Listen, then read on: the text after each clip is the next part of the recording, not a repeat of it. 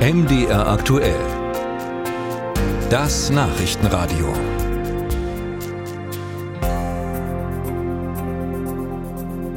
Gestern hat das Bundeskabinett ja einen Gesetzentwurf zur schnelleren Abschiebung abgelehnter Asylbewerber gebilligt.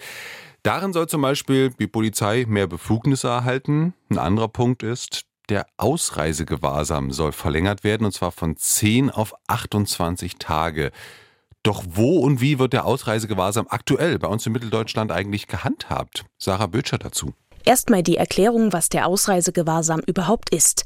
Er betrifft Menschen, deren Asylantrag abgelehnt wurde und die bereits kurz vor der Abschiebung stehen. Sie wurde also schon angeordnet und auch bürokratisch angestoßen. Etwas anders die Abschiebehaft. Bei ihr ist noch nicht klar, wann und wie jemand abgeschoben wird. Deshalb kann die Haft bis zu 18 Monate dauern. Oft sitzen beide Gruppen aber am gleichen Ort. In Sachsen zum Beispiel in der Abschiebehaftanstalt in Dresden mit etwa 30 Plätzen. Gerd Mackenroth ist der sächsische Ausländerbeauftragte. Er sagt, eine Verlängerung des Gewahrsams auf 28 Tage könne durchaus hilfreich sein weil auch derzeit eben immer wieder äh, diese Zehn-Tagesfrist in Einzelfällen nicht ausreicht, wenn Flüge verschoben werden, wenn jemand krank wird oder wenn er nicht aufgreifbar ist oder ähnliches. Ähm, das ist also vielleicht eine Maßnahme, die den Behörden mehr Flexibilität gibt. Auch Bundesinnenministerin Faeser hatte ihren Vorschlag so begründet, dass die Behörden jetzt mehr Zeit hätten, die Abschiebung vorzubereiten. Mackenroth ist trotzdem skeptisch. Wir haben in Sachsen 15.000 ausreisepflichtige Ausländer. Davon haben aber immer drei Viertel eine Duldung, können also gar nicht äh, zurückgeführt werden.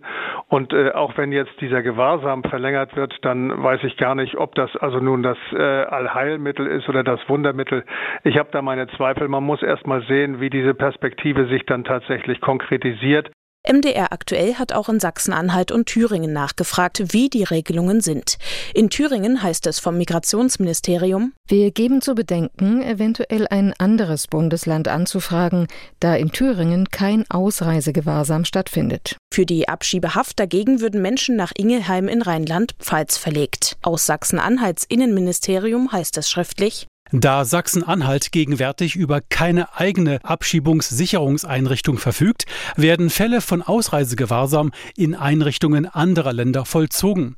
Sachsen-Anhalt hat sich auf vertraglicher Grundlage fünf Ausreisegewahrsamsplätze in der niedersächsischen Einrichtung Langenhagen gesichert. Heißt, in Mitteldeutschland werden Menschen im Ausreisegewahrsam oft in speziellen Haftanstalten untergebracht, zum Teil in anderen Bundesländern. Dev Schmidtke vom Sächsischen Flüchtlingsrat kritisiert, die Verlängerung auf 28 Tage werde nicht viel bringen. Der wichtigere Punkt sei ein Abkommen mit den Herkunftsländern. Das sind aktuell Syrien, Afghanistan oder der Irak. Dort ist es extrem schwer, Abschiebungen durchzuführen.